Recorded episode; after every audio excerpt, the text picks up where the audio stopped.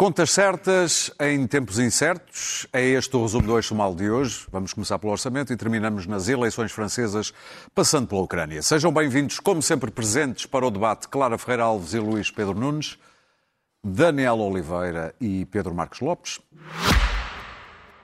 Francisco, é um prazer estar aqui consigo. Se descobre a si próprio como poeta? Ah, essa é uma pergunta muito difícil de responder. Eu, eu sou uma parte do braço que ele deixou para, para pôr em pé aquilo que ele Se queria. quiseres fazer um balanço da tua vida, Em contagem decrescente para os 50 anos do Expresso, Francisco Pinto Balsemão entrevista 50 personalidades ao longo de 2022. Não perca o podcast Deixar um Mundo Melhor, disponível em todas as plataformas e em expresso.pt. E vamos começar já pelas contas certas. Foi assim que o ministro Fernando Medina apelidou o orçamento. Há quem não veja muitas diferenças neste orçamento, comparando com o que foi chumbado em outubro passado. Mas o enquadramento macroeconómico é muito diferente. Medina aposta numa redução da dívida e do déficit, mas prevê um crescimento menos ambicioso da riqueza e uma inflação que deverá rondar os 4%. E para atacar este papão, tem previstos 1.300 milhões de euros de ajudas provenientes de uma folga financeira herdada do seu antecessor, ou seja, literalmente uma fatia de leão. Falta saber a se chega.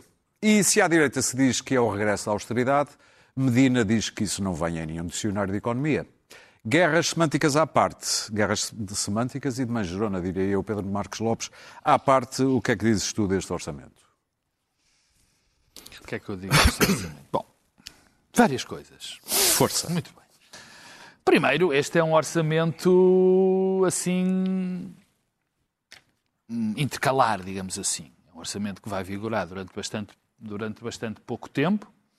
É um orçamento que foi feito, a sua base foi feito em circunstâncias completamente diferentes das quais vivemos. E, e- e, portanto, é normal que quando o Fernando Medina diz que só teve cinco dias, no fundo preparou cinco dias só o orçamento, era porque ele já estava feito e, ele, e aliás, ele reconheceu. Eh, Portanto, é- é- não tem grandes novidades face àquilo que era o anterior, o anterior eh, orçamento, mas a grande novidade é que já não faz muito sentido face às circunstâncias. E foram essas tipos de circunstâncias que se, tentou, que se tentaram modificar e prever para a execução, do, para, para a execução deste orçamento. Ah, é um orçamento que teve a correção de ter algumas medidas sociais que são, enfim, relevantes, ah, particularmente ao apoio aos mais necessitados, com uma franja bastante interessante, apesar de daquilo que é dado a essas famílias, ah, quase um milhão de famílias, ser pouco, mas, enfim, é aquilo que está. Tem essa também novidade da diminuição do, do, do ISP, que é relevante, tanto para, para as famílias como, sobretudo, as empresas. Agora, o, aquilo que toda a gente eh, está a falar, e é o grande elefante, eh, quer dizer, há, há duas, há duas maneiras de abordar o, o problema. É dizer que isto é um orçamento de austeridade. E, de facto, o, o- o- Ministro das Finanças, e toda a gente sabe, que austeridade não é exatamente uma coisa, não é um conceito económico. Se se quer comparar esta austeridade com a austeridade que foi eh, a da Troika, não há comparação, porque não há subida de impostos e não há descida da, da despe- da despesa dos encargos que o Estado tinha, particularmente quando foram cortadas pensões e salários. Agora, há, evidentemente, um- uma diminuição do rendimento real das pessoas. E a diminuição desse rendimento real é dado pela inflação. O, o- o orçamento eh, diz que vamos ter 4% de inflação e o Ministro das Finanças diz outra coisa. Diz que isto é uma situação conjuntural. Bom, muitas casas, diga- dizendo, digamos assim, asseguram que 4% é muito otimista. E que o facto, e, e de fa- e ser conjuntural, também muitas, muitas casas dizem que não é verdade. Eu sei que os principais eh, instituições europeias e até algumas portuguesas dizem que sim, que é conjuntural. Infelizmente não me parece que isso seja real. Eles sabem mais do que eu, mas há outras Não pessoas. sobre guerras, não é? Portanto, Ora bem, quer dizer, o problema é que eh, estamos muito, muito, estamos completamente condicionados pela evolução da guerra, pela questão da crise energética, pelo comportamento dos, dos vários parceiros e não me parece, e mais, há outro fenómeno, desculpa, a inflação não acaba de repente. Isto não é um fenómeno que agora acontece, eh, está a este espaço e acaba de repente. Portanto, a realidade é que vai existir as pessoas vão perder poder de compra. O rendimento real vai descer. Dir-me-ás assim, como pergunta muita gente. Bom, então, o que é que se pode fazer? Faça isto. Temo que muito pouco. Temo que muito pouco. Eu atrevo-me a dizer que este orçamento seria, apesar da oposição dizer que não que faria diferente e que não fazia um, um orçamento com, com esta que tentaria cobrir esta perda de rendimento real, eu não acredito nem por um minuto. Enfim, o facto de nós, de, desse, desse tipo de, de, de operação, por exemplo, a questão dos salários. Se tu sobes os salários, isso tem, de facto, um impacto. Um impacto. Inflacionista? Inflacionista, não, não. em todas as circunstâncias. Sempre assim foi. É Só quem não teve em 70 e 80 sabe que isso não é verdade. Que isso é verdade. Tem porquê? Porque um efeito multiplicador. logo Claramente, quer dizer, a questão é da oferta. Não é a questão da gasolina, porque não é a gasolina só que aumenta.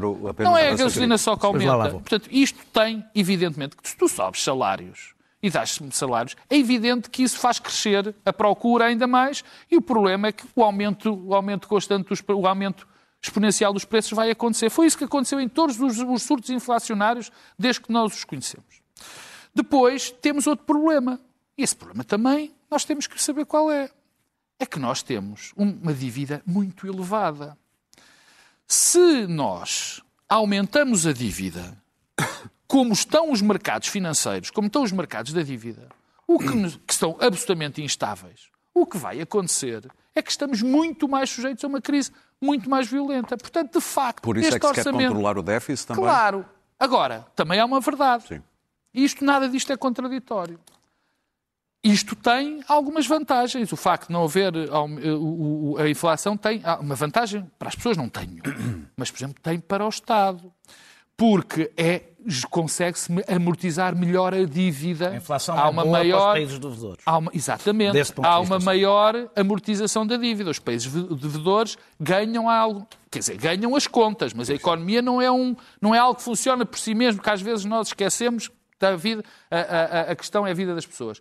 Portanto, eu acho, francamente, que é o orçamento possível nestas circunstâncias. Acho que qualquer aventureirismo expansionista neste momento traria consequências muito graves. E mais, eu estou convencido, espero, não costumo ser um tipo pessimista, mas desta vez sou, eu acho que vamos passar um muito mau bocado. Muito pior, espero enganar-me, do que o Governo está a prever.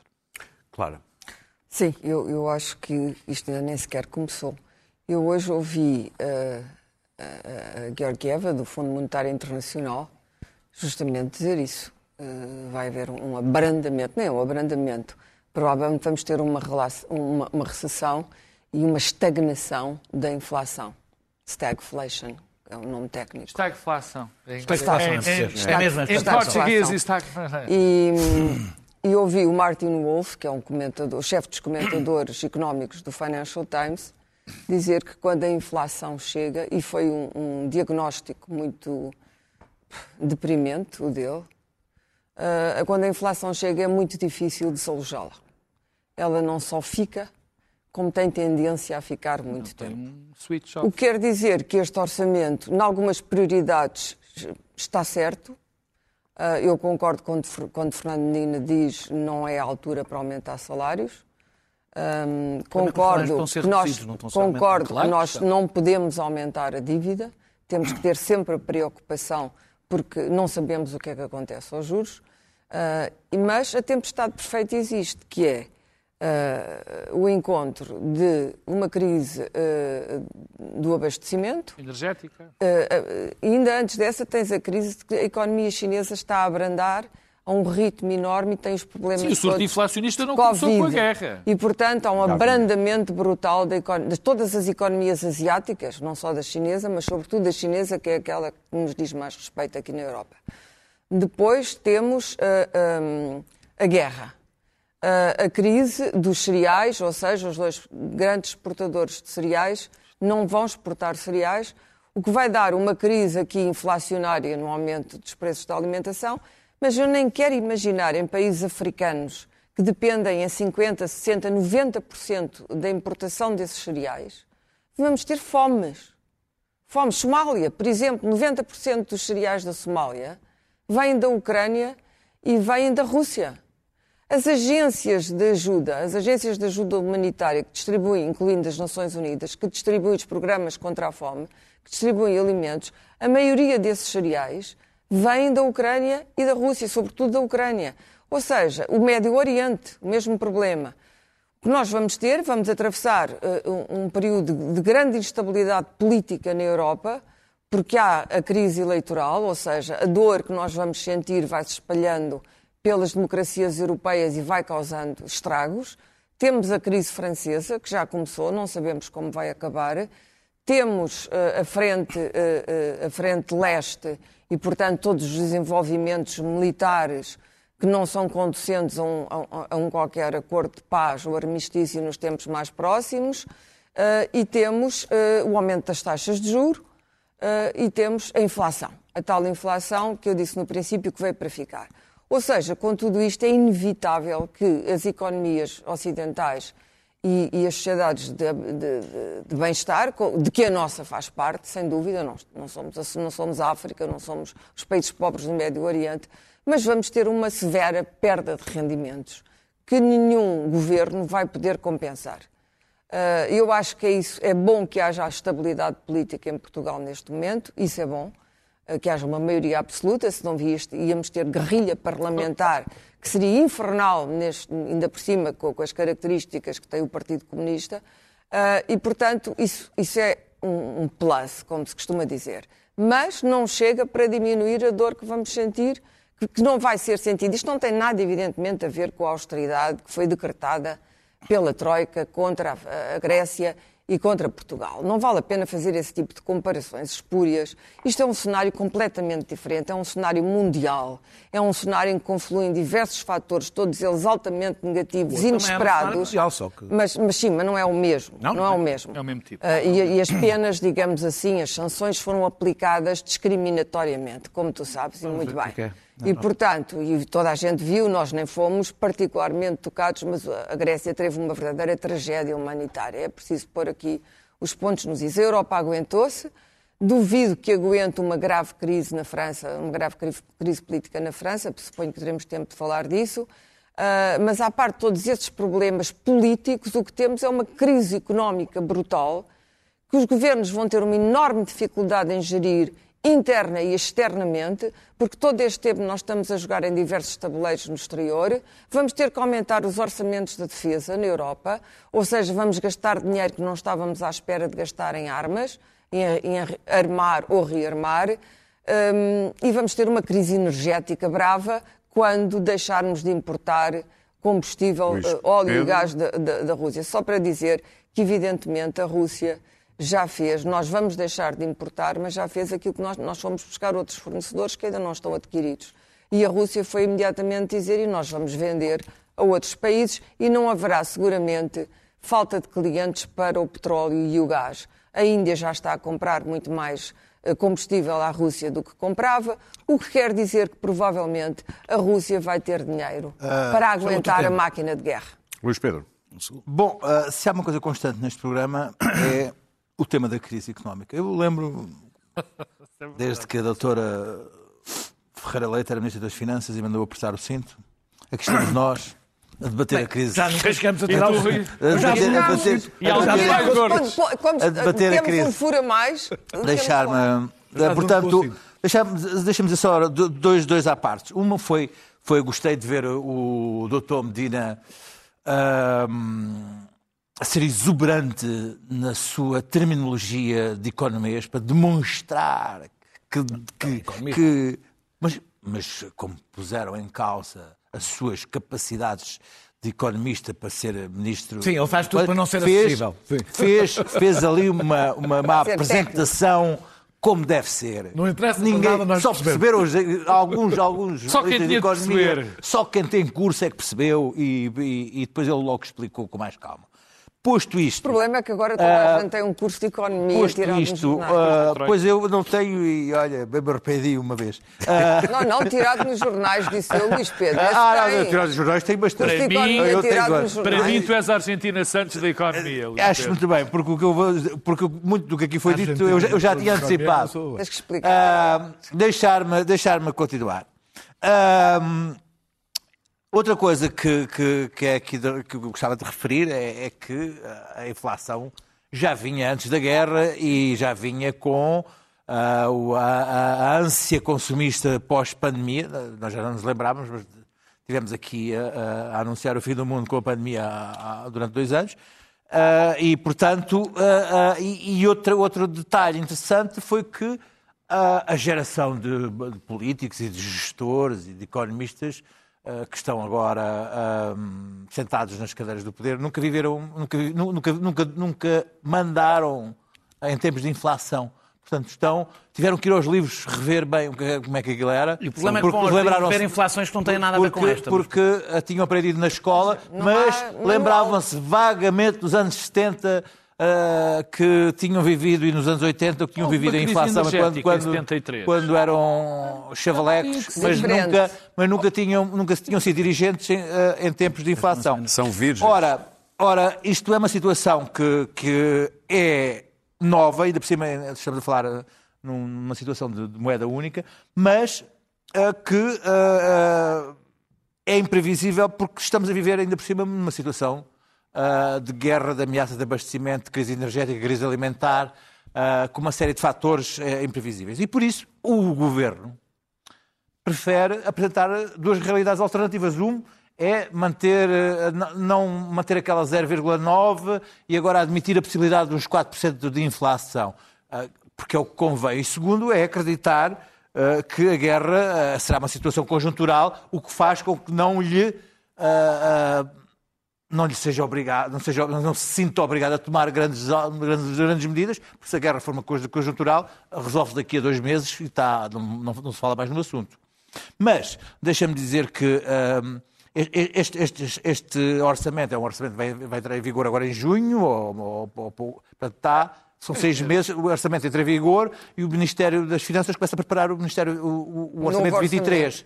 Portanto, a, a, coisa é um pouco assim. Isto é, uma, é como se fosse o orçamento suplementar de 2021. E o que é que este orçamento está a fazer? Está a criar uma, uma, uma pequena bolsa para 23, porque a, a manha é fingir que este ano não existiu lá, lá, lá, lá, lá, lá, lá 21, 22 não existiu, lá, lá, lá, lá, lá. Porque aumento de impostos, o IVA, estão, estão, estão, estão, mesmo assim estão a receber, estão a beneficiar a com, receita vai aumentar. com a receita IVA, de impostos. Lá, lá, lá, lá, okay, inflação, aumentos intercalares, lá, lá, lá, lá, lá, lá, lá, não ouço nada, ninguém faz aumentos intercalares. E quando chegar à altura de, de, de, de, de aumentos salariais, ninguém pensa que, que, que o governo vai dar aumentos, vai cumprir a promessa de governos salariais 2% acima da inflação. Isso era no antigamente, quando não havia guerra. ninguém está a discutir não havia guerra. Porque então, estamos a falar só é dos 5% para repor, para repor os 5% de, de inflação, estamos a falar de mil milhões de euros. Portanto, um, mas, mas, mas, mas uh, há a hipótese do, do governo ser generoso a uns 3%, 4%? Sim, porque está, neste momento, a manter o déficit a 1,9%. Ou seja, Fernando Medina está a ser um mix de centeno com leão com uma cara de bom rapaz. Daniel. Daniel. Uh, e Vítor Gaspar Isso também. não é mau. Há algumas, algumas medidas novas que estão certas, como para tentar atacar a origem. Deixa-me só dizer uma coisa, só uma, só uma coisa que eu me esqueci de dizer. Uma coisa. A coisa do ESP uh, sendo aceitável acaba por ser um pouco injusto. Estes, estes subsídios deviam ser direcionados porque a inflação não atinge todas as pessoas é da mesma maneira. É difícil razão, não atinge todas as pessoas da mesma é, maneira. É vai atingir a, a, a, gasolina que o Ronaldo põe no Lamborghini, não é a mesma coisa do, do carrinho, da, do, carrinho do pão. uma palmada. Nem, nem, nem sequer as pessoas, os bens essenciais como o pão. Já estás a abusar, e, já estás a abusar. E, Daniel. É, é a mesma coisa do que outros tipos de, de inflação que faz a média que seja assim 5% e não é Daniel. Há medidas novas que, estão, que estão certas uh, para atacar a origem da inflação, o caso do ISP, independentemente de eu até concordar com, com o que estás a dizer, o apoio à energia para, para combustível e, e, e, na indústria e nos transportes, apoio à agricultura, ou seja, aquilo que está relacionado com as áreas que são mais afetadas, são medidas a pensar que isto é Uh, uh, uh, e são motores inflacionários. Que, é que são motores inflacionários, que isto é transitório. Mas a inflação que já vem da pandemia, eh, eh, por causa de uma crise de produção na China, que não se vai resolver, porque a China está outra vez em pleno Covid, eh, agravada pela guerra, é global, ou seja, estamos perante um fenómeno global e que se vai alargar a toda a economia. Está a começar, aliás. E, sobretudo, uma economia que é aberta ao exterior. Portanto, a gente até pode mexer aqui, mas depois os produtos já vêm eles próprios mais caros e nós consumimos muitos produtos eh, importados, não é? Uh, uh, uh, Instalou-se um discurso, que aliás esteve aqui presente, que é meia verdade. Que a adaptação dos salários ao novo cenário macroeconómico, é disso que estamos a falar, para impedir que o salário real baixe ou baixe muito, cria uma, uma, espiral inflacionista. Aliás, o Fernandino utilizou um motor interno uhum. para a inflação. Ora, eh, eh, eh, os, os, eh, os, aumentos salariais têm uma forte pressão inflacionista se o aumento do salário real for superior ao aumento da produtividade. Aí há uma forte eh, pressão inflacionista. Ora, o que nós vamos ter em 2022 é uma redução prevista, estou a usar os números do governo, de 0,8% de salário real com um aumento da produtividade de 3,5% em 2022. É a maior perda de peso do trabalho do rendimento nacional, o, o peso relativo do trabalho no rendimento nacional, aquilo que é mais, num sentido mais político, podia ser transferência do trabalho para o capital, é a maior deste século. É quase o dobro do tempo de Pedro Passos Coelho. Quase o dobro. Eu estou a falar apenas da previsão otimista deste governo. Os 3,5 é estúpido. É demasiado não. otimista. Pronto, claro. o que eu estou a dizer. Não, não vai acontecer, nem vale a pena Posso dizer uma coisa? Mas é que eu também acho que o 0, como o 0,8 de queda de salário real também é otimista, Sim, uma, também é, uma é provável que compensa a é outra. É... E, portanto, e, portanto, aquilo que nós estamos a ver, é, é, é, na realidade, é altamente improvável sequer que esta tentativa de redução do salário real consiga ter, ter grandes resultados, consiga ser especialmente eficaz. Para já, porque a, a, a origem da nossa inflação não, não é, é, é, é, é na oferta externa, não é na procura interna.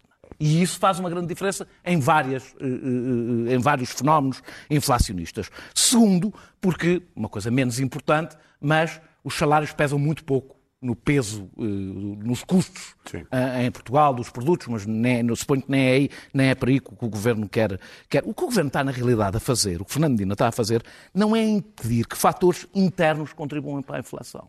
O que ele está a fazer é usar a redução salarial para controlar a inflação, que não é exatamente a mesma coisa. Ou seja, ele não tem receio que entremos numa espiral inflacionista se por menos aproximar-nos minimamente os aumentos salariais ao aumento da inflação para manter os salários reais. O que ele está a tentar fazer é usar os salários, é, é, é, é usar os salários exatamente como usa o ISP. Sim. Para tentar, para, para, para, por, por fatores internos, tentar mitigar a inflação que vem, que vem exteriormente. O que significa que são preferencialmente os trabalhadores que vão pagar, antes de mais, logo a abrir, e mal isto começa, vão pagar a, inflação. Vou dizer só uma coisa que eu temo que o BCE também tome uma medida bastante estúpida, que é utilizar a receita tradicional de, baixar, de aumentar as taxas de juros para combater uma inflação que tem origens diferentes das razões por que geralmente se baixa a taxa de juros. Gostava de saber o que é que baixar a taxa de juros vai tocar, um pouco que seja, no aumento dos combustíveis, do preço dos combustíveis. Ou seja, vão, na realidade, contribuir para a, com a inflação, se tomarem esta decisão, vão garantir que, além da inflação, se aumenta a recessão económica. Uma coisa muito, Eu, rápida, muito claro. rapidamente, nós, além desta crise toda, temos o problema das alterações climáticas, que provavelmente vai gerar novas crises no futuro. Ou seja, o cenário é sempre negro daqui para a frente. E, portanto, fico sempre desiludida quando, num pequeno país como o nosso, dependente do transporte motorizado individual, na sua maior parte, em que há famílias que têm três carros, não, é? não têm muito dinheiro, mas têm Sim. três carros, como é que não se faz um plano de transportes, de investimento num sistema de transportes moderno, assente em meios não poluentes? Somos o território ideal para começar a gizar isso. Leva um e eu, tempo. Leva tempo, mas tem que Vamos começar. Ah, Somos o país mais avançado no temos que toca, das, temos que começar, temos que ter mais comboios, temos, temos que ter, temos que ter uh, uh, acesso à Europa que não seja através Muito dos bem. aviões, porque esse mundo vai ter necessariamente que acabar agora ou daqui a 10 anos. Muito bem, vamos avançar, bem, vamos avançar para a Ucrânia e é uma ronda muito mais rápida, meus caros. Meus caros, vamos ter que ser muito rápidos, que o tempo está a esvair-se muito rapidamente. E muito rapidamente, Luís Pedro Nunes, esta foi a semana em que as forças estão a reposicionar na Ucrânia, quer as ucranianas, quer as russas. Fala-se de genocídio e pergunta se é a palavra correta para já. E hoje foi ao fundo o cruzador Moskva, no Mar Negro. Sim, sabes, eu não sei bem o que dizer, porque hum, nós uh, estamos a viver uma nova, uma nova era na, na, na interpretação da guerra, porque isto é, começaram por lhe chamar a guerra TikTok Uh, porque foi através do TikTok que se mobilizaram as grandes opiniões públicas internacionais. Uh, neste momento eu recebo aqui no meu telemóvel uh, combates em streaming de um, um amigo meu que está, a combater e está, manda-me em streaming live o, o, que está a acontecer. É uma nova maneira de, da guerra de ser vista. Nós somos um lado da guerra e os noticiários que eu vejo, para além de factos, têm, têm vontades há vontade, vontades de que as tropas ucranianas estejam de facto a vencer, eh, quando eh, se calhar são as tropas russas que estão a recuar. São dois, são dois conceitos diferentes, não é bem a mesma coisa. Eh, e eu tenho alguma dificuldade em, em, em, perceber uma guerra que está a ser vista ao momento por.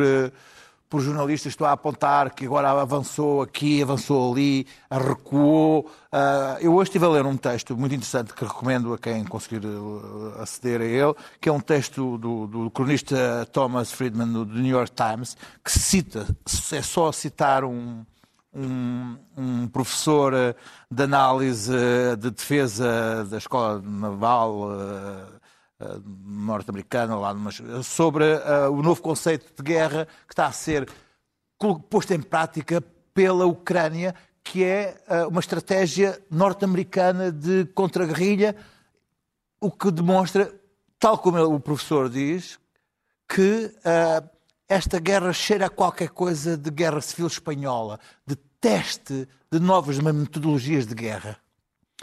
Uh, o, o, modo como pequenos grupos utilizam os drones, o modo como já não se flanqueia, mas procura-se uh, onde está o inimigo para se atacar com armas, armas uh, modernas, como pequenos grupos de combate com armas ultra sofisticadas são muito mais eficazes do que qualquer embate de tropas. Portanto, isto está aqui, é um novo modelo de guerra e esta, este, este este constante matraquear de informação, como se isto fosse Verdun, uh, e nós estamos a ver as trincheiras avançar e coisas. Eu, eu, eu, eu custa-me a compreender isto e custa-me a compreender este nosso desejo imenso que a União Soviética, uh, perdão, que a Rússia seja um exército tão fracassado assim.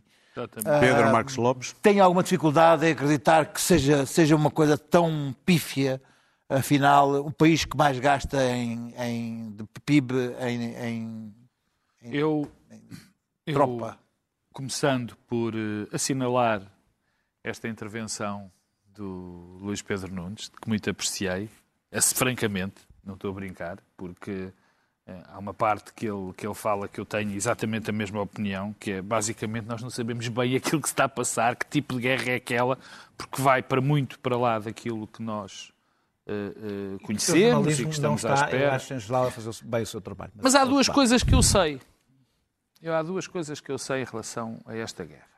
É preciso armar cada vez mais a Ucrânia, porque a Ucrânia tem que se defender e uma derrota da Ucrânia, uma capitulação da Ucrânia com dádivas de territórios e tudo mais, será uma gigantesca capitulação da, do mundo ocidental. Portanto, isso é fundamental que aconteça. Aliás, basta ver o que hoje tem acontecido, o que hoje aconteceu daquelas ameaças de possível guerra nuclear se a Suécia e a Finlândia entrarem para a NATO. Acho que nenhum país neste momento à volta da Rússia eh, a negará ameaça, entrar para a NATO. é mais de colocar uh, por, poderio por, atómico nas fronteiras. Sim, por aquilo que está a acontecer. É, é normal que, este, que, todos os países em volta queiram entrar para a NATO para não lhes acontecer o que aconteceu à Ucrânia. E há a segunda parte que eu também julgo saber, que é eh, aumentar é, são fundamentais. É fundamental que se aumentem as sanções. E eu, infelizmente, quando estava a vir para aqui, estava ali ainda à entrada, percebi que o camarada Oliveira escreveu um artigo que é basicamente próximo daquilo que eu vou dizer. Cuidado, portanto, então deve-me ter enganado. Vê lá se portanto, não, alguma não coisa é que não, normal não que não seja engano. Sim, Muito Eu- antiga, muito antiga. Não, não, não sei, eu também só li assim as partes, assim, as lá, partes principais, mas percebi que Mas tínhamos uma opinião, sim. mas percebi que tínhamos uma opinião parecida. Eh, Quando se fala das sanções, e eu recordo que Zelensky não quis receber o chanceler alemão, O presidente. o presidente alemão, é um e com erro. boas razões. É um Um erro. erro. É um erro. Com boas razões. E eu vou dizer porque é que são boas razões. Eu acho que eles têm razões de queixa, mas é um erro. É um erro. Por boas razões. E as razões eh, que, que se me afiguram são estas. Quem neste momento está a financiar grande parte do esforço eh, eh, militar eh, russo é a Alemanha. Mais uma razão para receber. É a Alemanha. E de uma maneira muito cínica e altamente perturbante. Porque a Alemanha não está disposta a fazer um sacrifício de 2 ou 3% do PIB, mas, portanto, Há quem diga que é seis, mas... ou quem diga que há seis, quando impôs diretamente a rapazes, a mim, aos meus, aos meus, à minha comunidade, um esforço muitíssimo maior. Ou seja, eh, eu andei a viver acima das minhas possibilidades e fui castigado. Mas os alemães acham que têm todo o direito a não ser castigados por alguém estar a defender a democracia. Porque quem Daniel? está a defender a Alemanha são os ucranianos, que neste momento os alemães estão a sustentar. É bom que nós não, Não, perdamos não o... são só não- os alemães, Desculpa, não. Em grande parte. Não é bom que nós não ingleses, 200 percamos... milhões por dia. As É bom, máquinas, 200 milhões por dia, claro. as armas. É bom que não, percamos o foco, Sim. porque já chega, já basta Quando é que aquilo tu que vai que os acontecer nas economias eh, europeias, particularmente com as pessoas que vão protestar, porque já não se interessam pelos ucranianos. Daniel. É bom que os alemães comecem. eu, bem, eu, eu não sei se a Rússia. eh, eh, a Rússia vai, vai agora avançar pelo Donbass, vai tentar reforçar a sua posição na costa, não sei se vai tentar fechar ou não, não sei, não sei. aliás, Mariupol muitas está coisas- quase sempre a cair, mas nunca sim, mais cai. Sim, mas eu estou a pensar mais em, na, Odessa, no, no resto. Eh, eh, não sei, não sei se. Se, se, se, Mas para chegar a Odessa é preciso Mariupol. ponto- Se isto é, uma, é, uma, é, um, é um ponto de partida eh, para uma negociação, se é para voltar, para recomeçar tudo de novo e tentar avançar a partir do leste até Dnieper e até o Kiev, não sei. Eh, também não sei até que ponto é que a Ucrânia está disposta a negociar, e aí eu não concordo com o Pedro no sentido, acho que não somos nós que temos que dizer eh, se, se os ucranianos, também não, como não temos que dizer aos ucranianos que devem render, também não somos nós que temos que dizer eh, que morram aí por, morram aí por nós.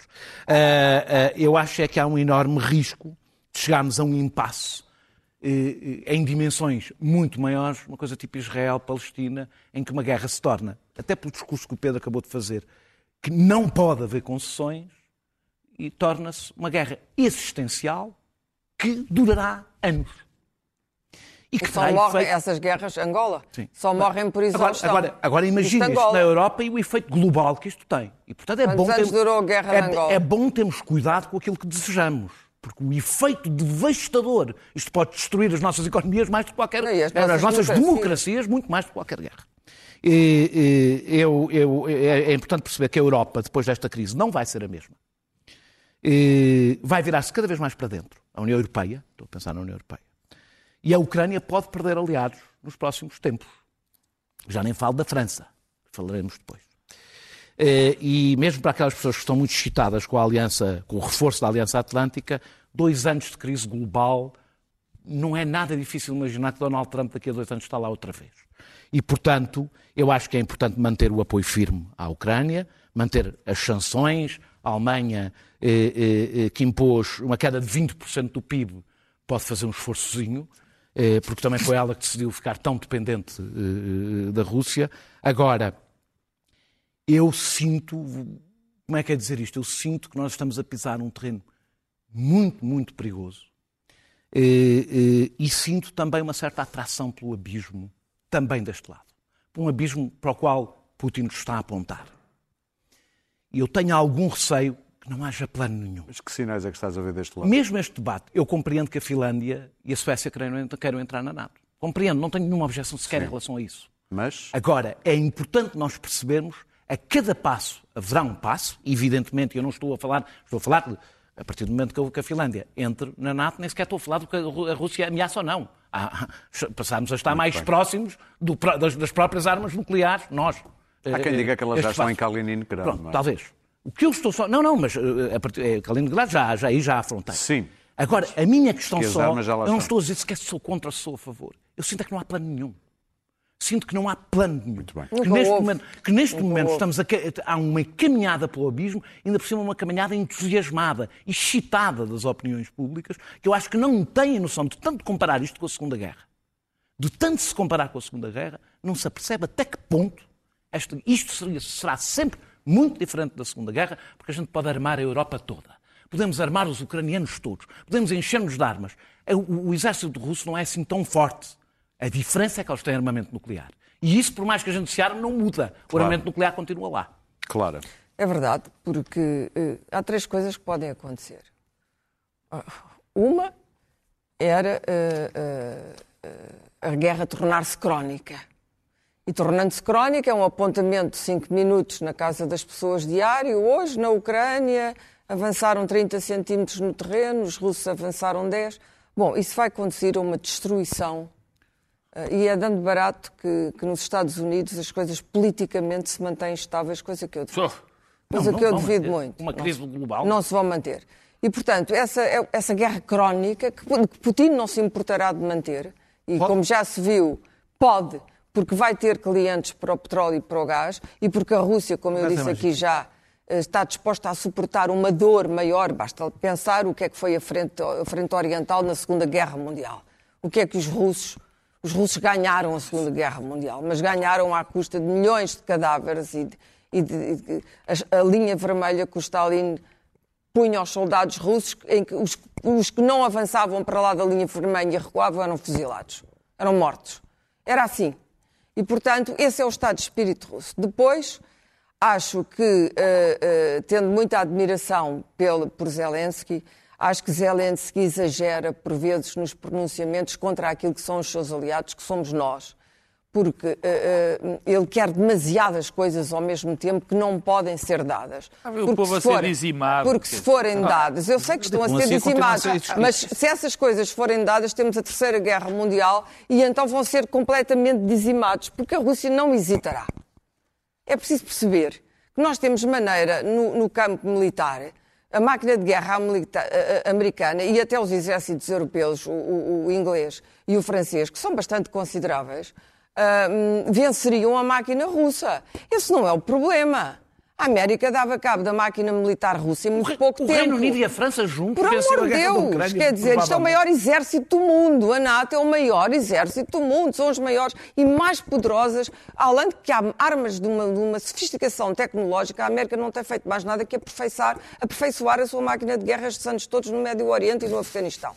Portanto, esse não é o problema. O problema é que a Rússia não hesitaria em usar máquinas, em usar armas nucleares não é por terem um maior arsenal. Podiam ter um maior arsenal e não usarem, mas usá-lo-ão. Portanto, Terceira Guerra Mundial. A terceira coisa era que haveria, uh, uh, há de facto uma narrativa entusiasmada e com vagos toques. É por isso que estas comparações com a, Guerra Civil Espanhola me fazem eriçar os pelos. Claro.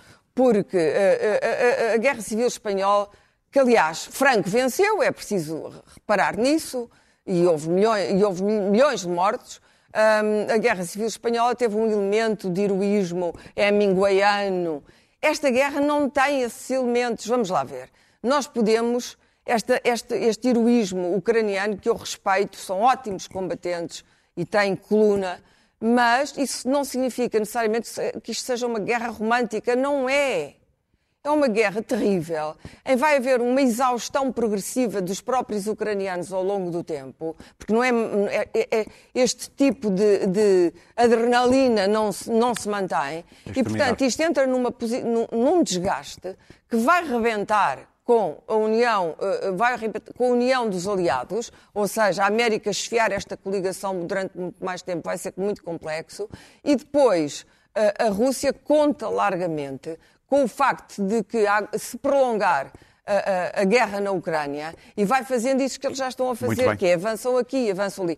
Eu acho nós que nós vamos avançar para ah, o último tema, dizer, claro, acho temos que muito avançar. mau timing uh, a Suécia neste momento para quaisquer conversações de paz no futuro. Acho um péssimo timing, acho mesmo uh, uma ousadia. Uh, uh, eu percebo porque Muito mas, bem, mas a, a, a Suécia e a, e a, Finlândia aderirem à NATO agora não, não é ajudam nada. Muito bem. Não ajudam Pedro nada. Marcos Lopes, vamos falar da França para terminar, mais uma ronda muito rápida. Ah, sou eu? Imagino que. Sim, és tu. Imagino que Putin esteja a torcer para uma vitória de Le Pen na segunda volta. No Está. dia 24 de abril, curioso. Está com certeza a, a, a torcer por, por uma vitória de Le Pen. Aliás, Le Pen é uma pessoa que é contra a NATO, contra a União Europeia, tal como o outro candidato da, da Mélenchon, que também é contra a NATO e, e- e a, e a União Europeia. tudo igual, é tudo igual. Não, não, não, oh, não, não é. Aliás, não é tudo igual, porque 30% dos votantes de Mélenchon já declararam que vão votar em Macron. Mas 23% declararam que vão votar em Le Pen. Portanto, é por aí. Bom, mas eu, eh, eh, o tema da França tem tantos ângulos que eu escolhi um, que é o seguinte, que é o de Macron ser o acusado, o homem que está a ser acusado, entre, entre outras pessoas, pelo querido camarada Daniel Oliveira, de ter destruído uh, o conceito de direita e esquerda. Porque é, é curioso, é curioso, é curioso que o, o Quando conceito destruiu que ele está vivo, não é? o conceito de direita e esquerda que nasceu em França, como as pessoas sabem, está a ser eh, destruído, aparentemente também, de uma maneira clara. Aliás, eu já aqui há muito tempo disse que nós falamos de direita e esquerda sobre o conceito tradicional. Já acabou há bastante tempo. Nós, nós por preguiça, continuamos a utilizar, a utilizá-lo. Aliás, vê-se perfeitamente que muitos dos eleitores tanto que eram de direita e esquerda, têm agora conceitos completamente diferentes, isso seria outra discussão, mas eu queria eh, eh, quer dizer, saber das culpas de Macron nisto. E também ouço muito dizer que as pessoas em França, o- o- as pessoas mais pobres, detestam Macron. Isso Detestam. É, é ver os resultados. É ver os resultados, sim senhora. A França, hoje, e há muito tempo, é o país com o Estado Social mais avançado. Só em 2020, o governo francês gastou 62,3% no Estado Social, sendo que 27,3% desse valor foi para a proteção social reforçada. Ou seja, são os números mais altos. A idade da reforma em França é aos 61 anos. O Sistema Nacional de Saúde e o Sistema de Educação Pública são os melhores, não é só da Europa, nem da União Europeia, é de todo o mundo. Mas foi ele que deu cabo da- da- da- deste sistema. Quem deu cabo deste sistema, já sei que estás com pressa, quem deu cabo do esquema partidário, quem deu cabo do esquema partidário em França, isso não me dá alegria nenhuma, porque eu acho que o mundo vai ficar pior sem direita e esquerda tradicionais. É esta a minha posição. Infelizmente, terminaram. Foi a esquerda que destruiu o sistema. Foi a esquerda, começando Foi o La- do Partido Socialista o Lafer de. Falar em 89, com as questões identitárias que não foram acompanhadas. Foi a esquerda que deu cabo. Macron, aliás, é, é incrível. Macron adora que Macron, todos. É Adora. incrível que Macron. Sim, mas foi François Hollande que continuou com essas, com essas tonterias. Eu acho incrível é que Macron seja acusado De um governo algo, que Macron fez parte. de algo francês, que, que Macron seja acusado de algo que a esquerda tem toda a Muito culpa. bem. Foi ela que destruiu este sistema. Clara, Bom, Eu pego nisso para dizer que Mélenchon e as pessoas que gostam ou votam em Mélenchon sabem que é com ele que o futuro está, o futuro está nas mãos de Mélenchon. Ou seja, se essa gente votar na Marine Le Pen, ela ganha. Se não votarem na Marine Le Pen, ela perde. 23 já declararam Não que é vão votar. uma questão de despicienda, como se dizia antigamente. Porque Marine Le Pen é, é, é uma versão eh, de Trump, mas até com características, a meu ver, piores do que Trump. Porque é muito mais, eh, eh, é muito mais experiente na coisa política, é descendente de uma das personagens mais infames da política portuguesa dos últimos anos, que ela, aliás, Francesa, felizmente não que, é. eh, da política francesa, que ela, aliás, pôs de lado rapidamente quando deixou de lhe servir. A sobrinha, a senhora Marechal Le Pen, é apoiante dessa outra personagem esdrúxula de extrema-direita. Um tipo que não. eh, Dizer que ele é fascista é dizer pouco, porque é outro tipo de. É, é- é o fascismo estúpido, na minha opinião.